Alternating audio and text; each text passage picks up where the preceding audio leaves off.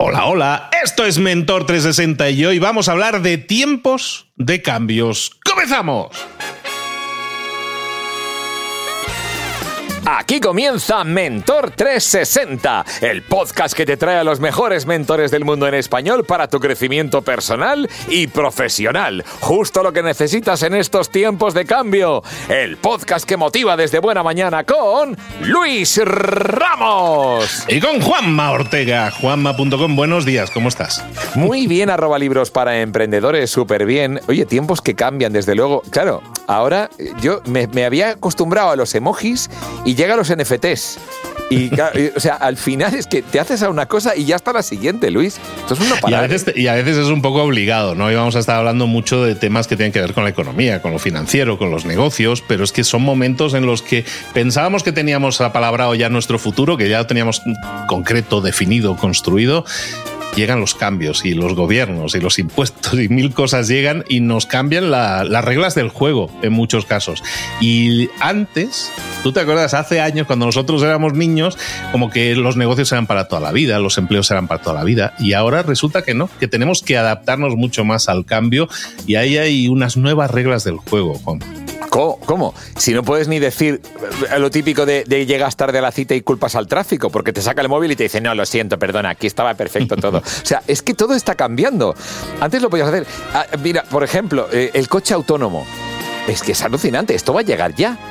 Que te lleva solo a lo, O sea, yo de verdad tengo que. Mi cabeza mm, tiene que ir más rápido de lo que va y para eso seguro que nuestro mentor nos va a ayudar. Todo el momento de hablar con nuestro mentor del día y como decía el título del episodio, como estábamos comentando, estamos viviendo tiempos de cambio.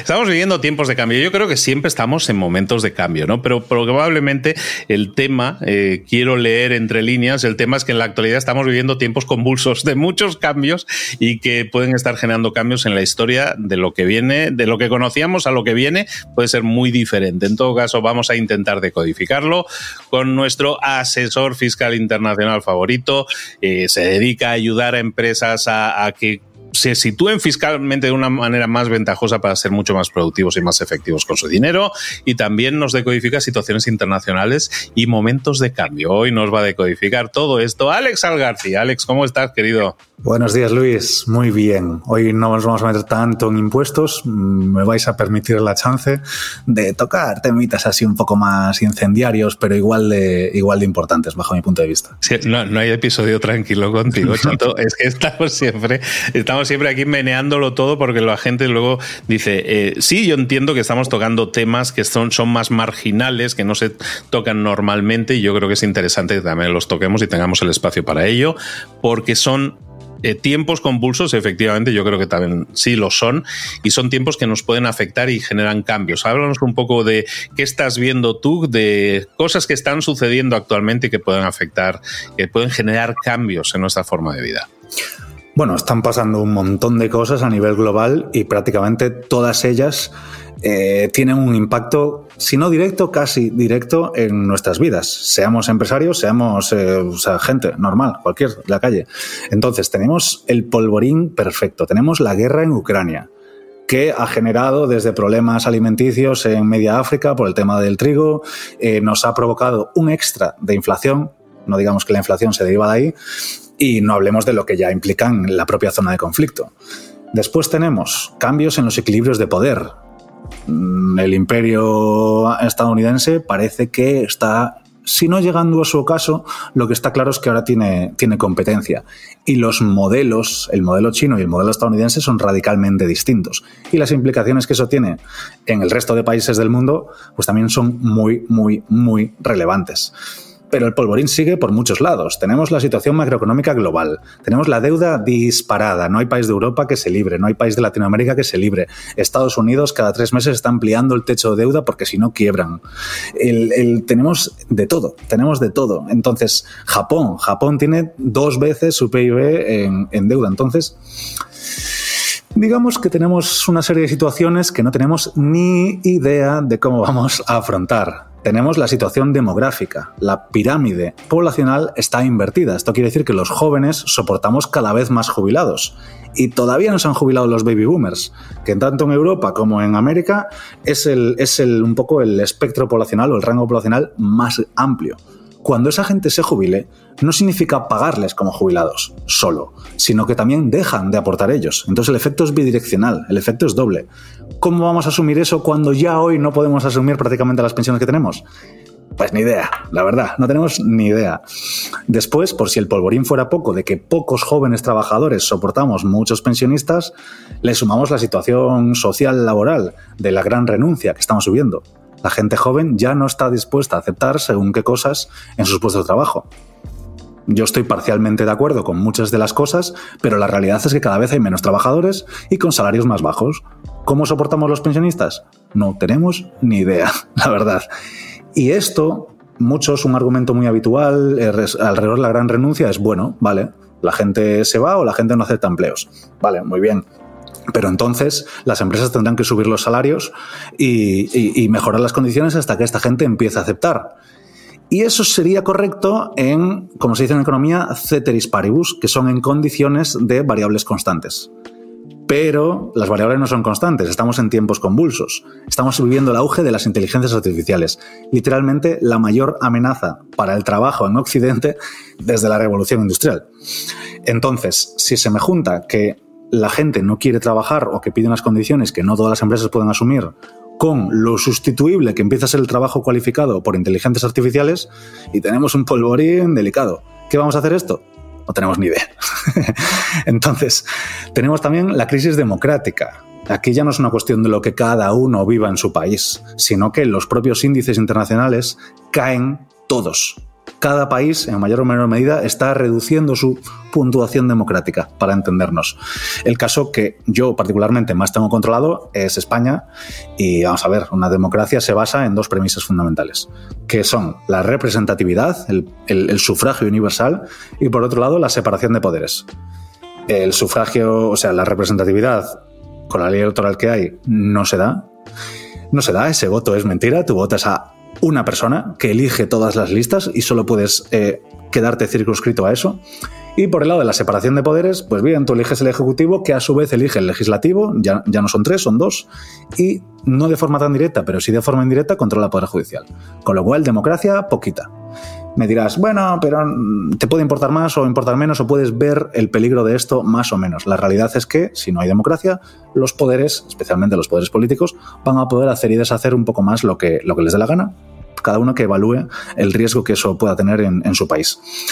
Y después todo este polvorín lo podemos aderezar con un poquito de cambio climático aquí y allá, que es más transversal y que afecta a todo. Afecta a restricciones de todo tipo, a cambios de modelos productivos de mucho, mucho, mucho calado en las economías occidentales. Y bueno, pues ¿Qué nos va a traer? No lo sabemos. mucha, mucha, mucha incertidumbre. Y en el caso de las crisis, pues siempre se dice, una crisis es una oportunidad, ¿no? La crisis son oportunidades, ¿no? Y, puede ser, y hay, de hecho hay grandes empresas que han nacido en épocas de crisis, pero si hablamos en términos macroeconómicos, las crisis, el que sale normalmente mejor beneficiado suelen ser los gobiernos, ¿no? Porque implantan una serie de normas que aprovechan que hay crisis para decir, oye, es es por el bien común. Sí, aquí los avispados son los que se benefician de la crisis. Nosotros a nivel particular, como inversores y como empresarios, efectivamente cuesta el doble echarle agallas para hacer inversiones en tiempos de crisis, pero cierto es que las rentabilidades tienden a ser un poquito más asimétricas que en tiempos eh, buenos, porque al final estás siendo tú solo el que rema contra corriente y eso se paga mejor, digamos. Pero bueno, efectivamente, como bien dices, los gobiernos también dicen, uy, tenemos a la población asustada una población asustada, dispuesta a cambiar su libertad o su privacidad por su seguridad, entonces eso nos da pie a hacer un montón de cosas que a nivel poderes nos puede interesar. Aquí no nos vamos a poner conspiranoicos con Agenda 2030, con el Club Bilderberg, con las élites, con Soros, con quien sea. Vale, vamos a intentar transitar por hechos, simplemente, porque si no esto se puede volver eh, infinito. Y como tocaríamos temas que podemos medio suponer, pero de los que no tenemos certezas, pues vamos a, vamos a quedarnos en aquello que sí que es fehaciente, que es objetivo, que es empírico. Entonces, ha habido otros momentos convulsos en la historia en los que esto ha sucedido y ha sucedido siempre, siempre, siempre, siempre que hay estos momentos de crisis, hay cambios que casi siempre redundan en mayor control estatal. Entonces, tenemos ejemplos relativamente recientes, no solo hay que irse a la historia, tenemos, por ejemplo, el 11S, el atentado a las Torres Gemelas. Antes de eso, eh, tecnologías de control como las que aplicó la NSA, con todo el tema de Snowden, todo el tema de Wikileaks, antes del 11S serían impensables. Pero después del 11S es como, vamos a ver, tenéis que renunciar a una cierta privacidad en, factor, en, favor de la seguridad nacional, del control de los posibles ataques terroristas, etcétera, etcétera. Entonces es como, ah, tengo miedo, entonces te concedo o, me, abro a esa pérdida de libertad y de privacidad en favor de mi supuesta seguridad. Entonces, eh, de nuevo, el 11S pasa algo grave, algo que es malo, y ciertos entes están en capacidad de aprovechar esto. El ejemplo de la NSA es, uno de los más palmarios, pero eh, ¿por qué se invadió Irak? ¿Y con qué legitimidad Estados Unidos iba a convencer a su población, a la opinión pública, digamos, de invadir Irak? Eh, bueno, pues eh, entre que atentaron contra nosotros, células de Al Qaeda, del ISIS y demás, el ISIS vino después, eh, y eso lo combinamos con que, uy, es que, es que tienen armas nucleares, ¿no? también mucho petróleo, pero también armas nucleares. Entonces, bueno, pues digamos que estos momentos se justifican de esa manera. Eh, la crisis de 2008, ¿no? El mundo se va al garete, todos los bancos quiebran, los países quiebran. Entonces, bueno, pues eh, situaciones excepcionales justifican medidas excepcionales. La crisis de 2008 es lo que ha dado pie a la filfla, a la pantomima más loca en términos macroeconómicos que hemos vivido desde, bueno, pues desde 2008, básicamente, que son tipos de interés negativos. Habrá gente más ajena que diga, a mí eso me suena chino. Vale, pues básicamente lo que significan los tipos de interés negativos es que yo como banco central, quien tiene la impresora de los billetes, te voy a prestar a ti, banco, dinero a tipos de interés negativos. Es decir, te presto 10.000 millones y aún te pago yo a ti por ello. ¿A quién beneficia esto? A los receptores de este dinero, que no son los bancos, los bancos son un puente. Los estados son los que dicen, vale, yo tengo una serie de ingresos en forma de impuestos, yo tengo una serie de gastos en forma de gasto público. Vale, pues eh, si, es decir, yo si subo los ingresos tengo que subir los impuestos. Hay gobiernos que lo hacen, gobiernos que no lo hacen pero puedo subir el gasto público. Casi siempre el gasto público significa pues mejor elegibilidad en términos de votos.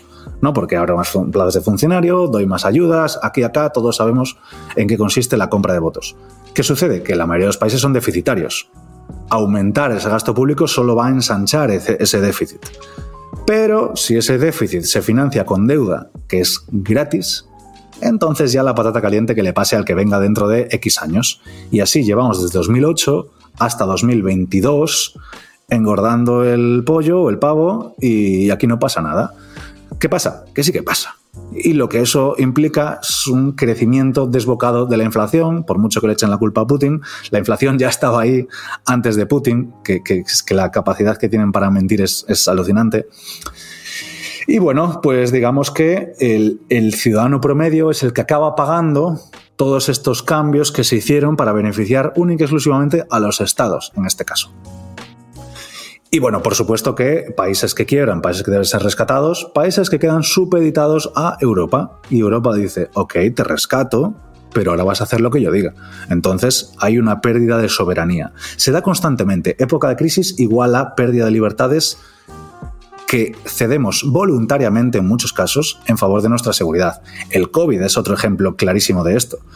¿En qué contexto humanamente posible nos habrían contado en 2019 que nos iban a cerrar las fronteras, que nos iban a encerrar en nuestras casas por una enfermedad más o menos grave, más menos que más? Y esto eh, lo íbamos a aceptar encantados, todos nosotros.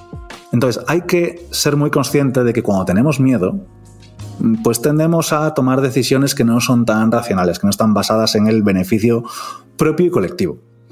De hecho, con el COVID se justificó de todo. Cerrar empresas que acabaron quebrando, sí, algunas le daban ayudas, pero si quebrabas ya no tenías ninguna ayuda. Yo mismo tuve un negocio que cerró al, segundo mes de, confinamiento y nadie me dio nada, absolutamente nada. Y bueno, tenemos el caso, que es un, es un, de nuevo, es un cajón que no vamos a abrir, pero el trato que se le dio a las personas que no se quisieron vacunar realmente es para estudiarlo. O sea, es para estudiarlo tanto a nivel gubernamental como a nivel social, lo que se hizo ahí. Y eso se justifica, son malas personas las que hicieron esto, en absoluto, ni las de un lado ni las del otro, pero tenían miedo. Como podemos empezar a tenerlo ahora. Entonces, bueno, pues digamos que estos fueron hechos, el 11S, la crisis de 2008, la crisis del COVID, eh, son cosas que vinieron individualmente, pero ahora tenemos la tormenta perfecta. Y de nuevo estamos aceptando cosillas, pues por ejemplo, con el cambio climático. El coche eléctrico, ¿el coche eléctrico es bueno o malo? Pues yo no lo sé, yo no estoy capacitado para evaluar eso. Lo que sé es que se nos vende como la solución para la contaminación. Vale, pues si analizas toda la cadena del, coche eléctrico, desde la extracción del litio hasta que el coche está haciendo kilómetros por las ciudades, kilómetro por kilómetro contamina más que un coche de gasolina o diésel.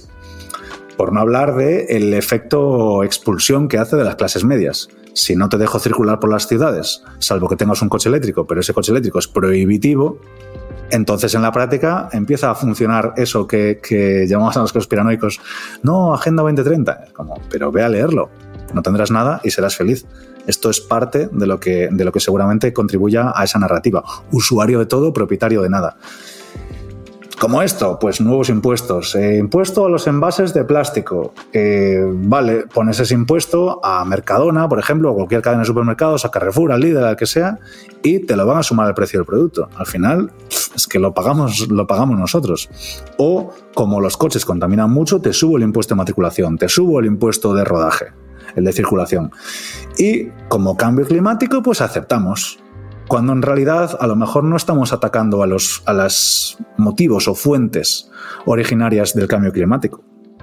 En el caso concreto de Europa, se está contaminando muy poco, es una parte ínfima, de manera que todo superesfuerzo económico que hagamos en Europa va a tener un efecto cercano a cero en cuanto a preservar el planeta y contribuir al cambio climático y demás.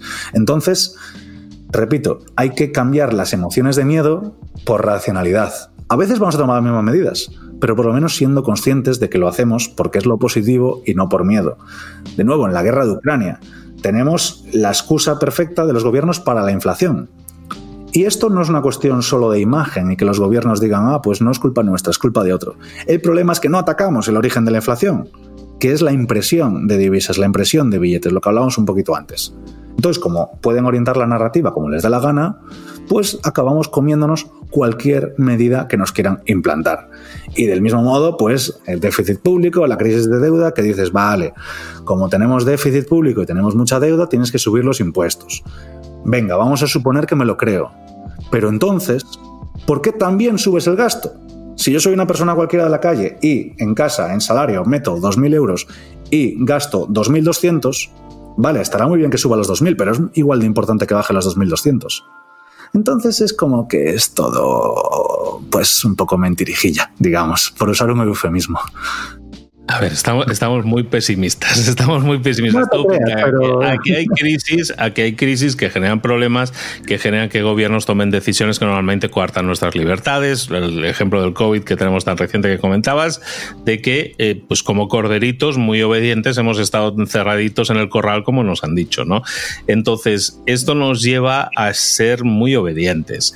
Y y como tú indicas, ¿no? Muchas veces la gestión que se está haciendo de nuestro dinero, de nuestros impuestos, si se hiciera bien, si se, si gestionara bien el dinero, dices, oye, pues probablemente podríamos salir a mejor, pero resulta que no salimos a mejor.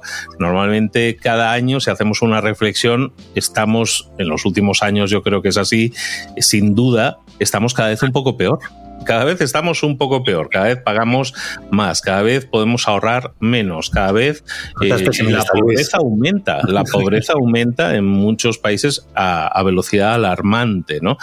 Eso a pesar de que cada vez pagamos más, a pesar de que cada vez contribuimos más al estado del bienestar y todo eso. Y, eso parece no tener solución. Parece que es, como tú dices, estirar el balón hacia adelante, hacia adelante. yo sigo chutando mientras haya ¿no?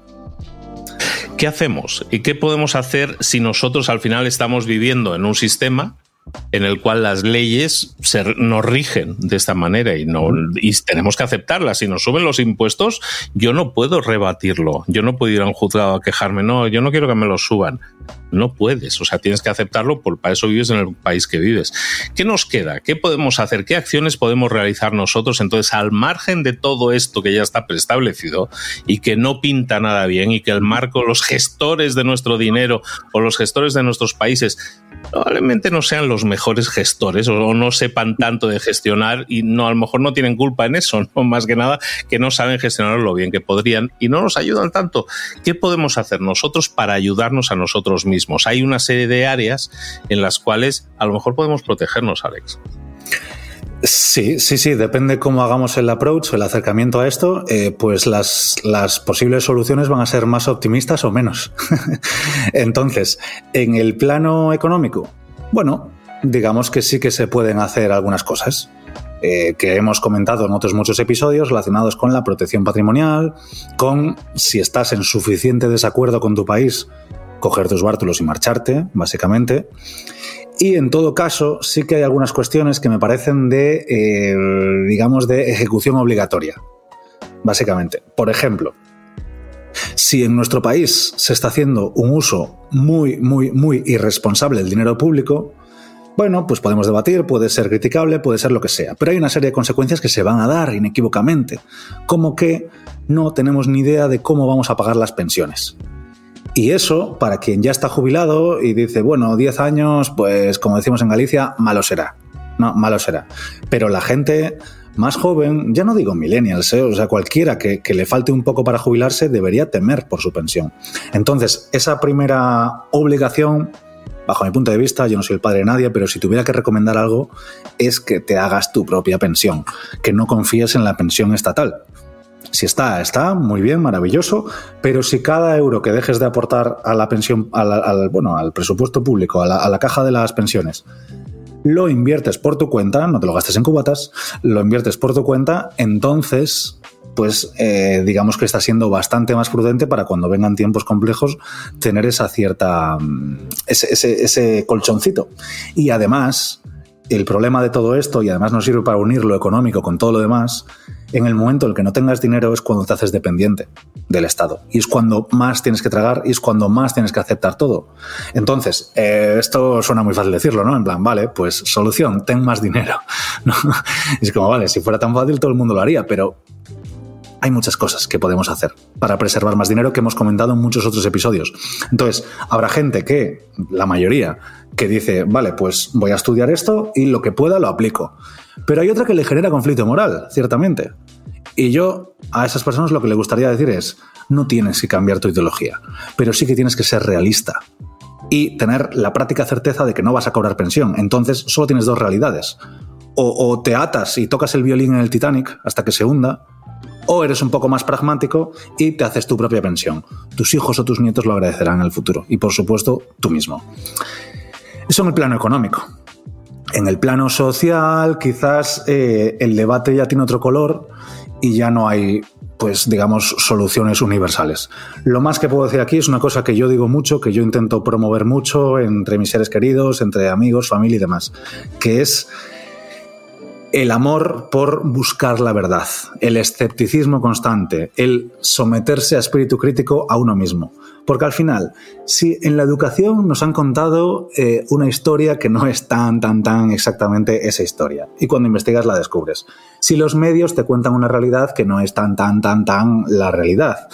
Si te dicen que hay democracia, no hay tanta democracia. Si las encuestas son lo que quieran que sean las encuestas. Ahora hasta las estadísticas de línea son lo que quieren que sean. Entonces, en este contexto que podría ser pesimista, decir, Joder, estamos mal y aún por encima no tiene pinta de que vaya a mejorar a nivel colectivo, pues efectivamente tiene mala pinta. A nivel individual, formémonos. Y, y, sé que es muy barato el consejo de lee libros, infórmate. Entonces, lo más que puedo decir aquí es que seamos escépticos, que sometamos a juicio la información que nos llega y con contrastarlo con dos o tres fuentes. Casi siempre vamos a llegar a mejores verdades que si solo bebemos de una. Sé que no es el mejor consejo del mundo, sé que os gusta más cuando os digo cómo podéis ahorraros un 90% de factura fiscal, pero esta parte también me parece importante y a mí en lo personal me gusta mucho tratar esta temática. Yo creo que cada vez más gente es más consciente de la situación. Probablemente no tengamos soluciones, nadie tenga un manual de, cómo salir de esta situación, ni exista, pero bueno, está claro que cuanto más seamos conscientes del sitio en el que estamos, cuando la autoconsciencia siempre es una ayuda porque nos permite tomar mejores decisiones en la vida, en el estado personal, pero también en el estado social, que es un poco lo que venías a decirnos hoy. Estamos en momentos de cambio, estamos en un momento convulso. Ya podemos analizar de las últimas décadas que siempre que ha pasado cosas de estas, normalmente hemos salido a perder en muchos niveles, económicos, sociales, de libertades. Bueno, pues sabiendo lo que pasa, pues que ya no nos pille confesados esto, que ya ya sabemos para dónde vamos.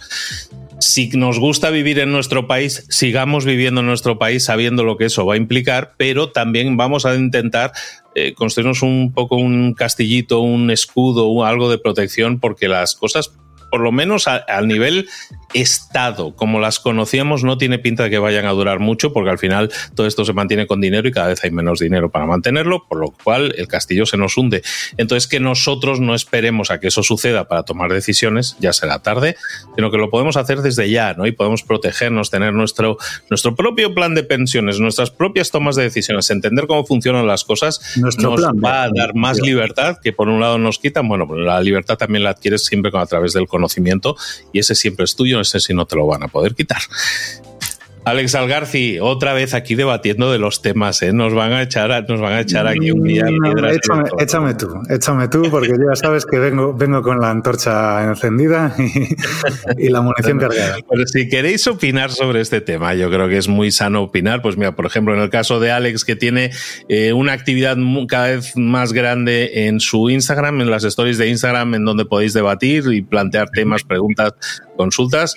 Y él, él es como Rafa Nadal, se pone al fondo de la pista y las devuelve todas. ¿eh? O sea, no, se, no se esconde. Eh, ahí lo podéis ver, por ejemplo, y seguirle este debate que yo creo que es muy, puede ser muy encendido, pero también creo que es muy positivo que exista como debate. Alex, ¿dónde te pueden localizar y saber más de ti? Pues si quieren pelearse conmigo, pueden encontrarme en Instagram en Alex barra baja Garci. Y si quieren escribirme un correo porque quieren ver cualquier tema de fiscalidad, pues ahí ya a través de alex.algarci.com. Oye, y estaba yo pensando mientras estábamos hablando, digo, todos estos temas que hemos estado hablando con Alex estos últimos meses, temas de fiscalidad y tal, yo creo que valdría la pena si hay interés, porque Alex se mueve mucho por España y me consta y, que él se posiciona muy bien ahí. Yo tengo la buena fortuna que tenemos muy buena audiencia en Latinoamérica. Alex, habría que plantearle ya a la gente en Latinoamérica si hace falta traernos a Alex Algarci por aquí a dar alguna charla o algo, ¿no? Sería chulo eso, ¿no? Eh, que, lo responda a tu audiencia. A mí tienes que, tú en concreto, con pegarme un telefonazo, eh, yo me persono... organizarnos con un mínimo de tiempo estamos. Me persono en El Salvador, me persono en Cali o en donde tú quieras, me persono.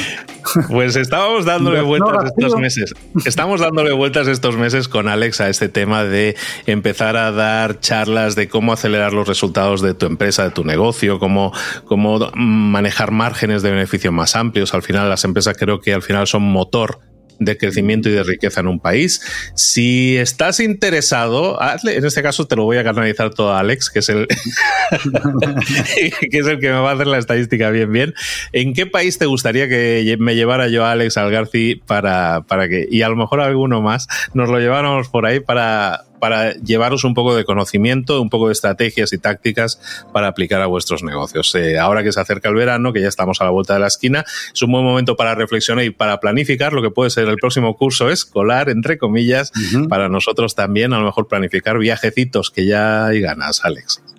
Sobre todo aquí que hace frío, irte por esas zonas es especialmente, especialmente interesante y satisfactorio, sí.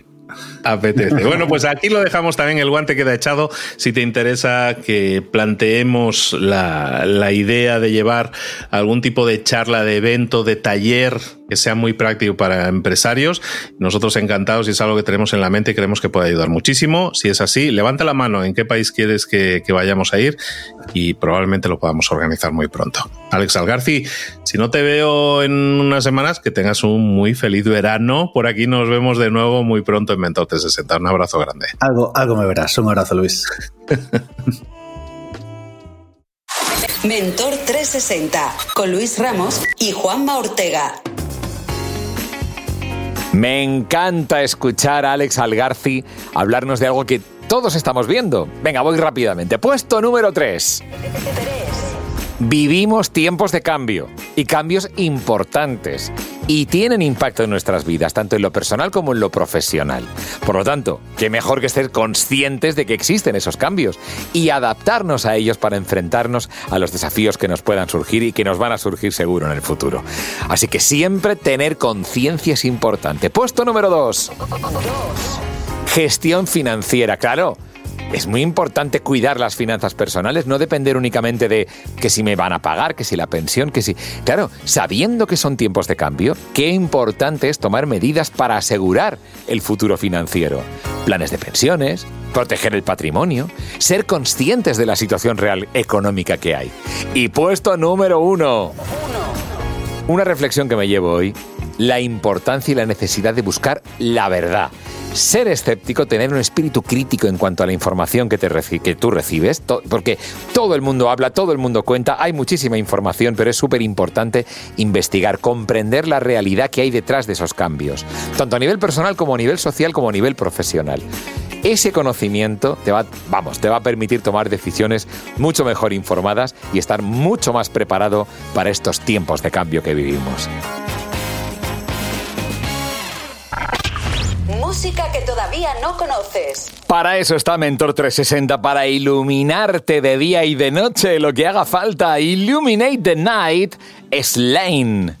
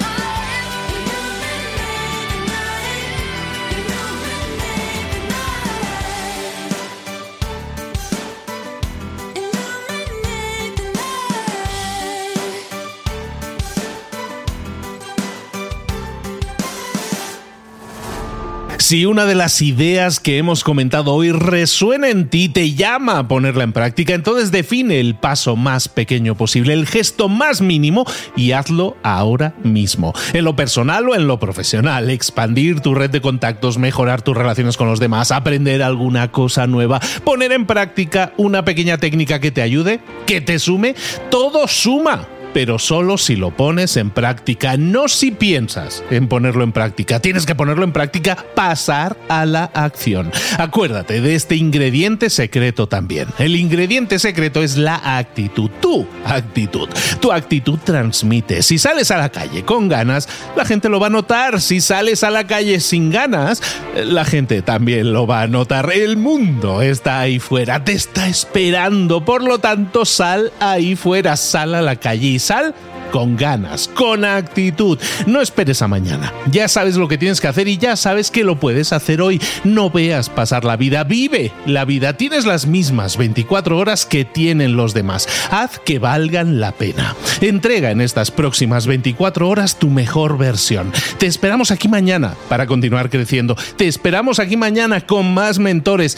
Pero el día de hoy está completito delante de ti. Así que ponte en pie, pisa fuerte, respira hondo, sal ahí fuera y conquista tu día.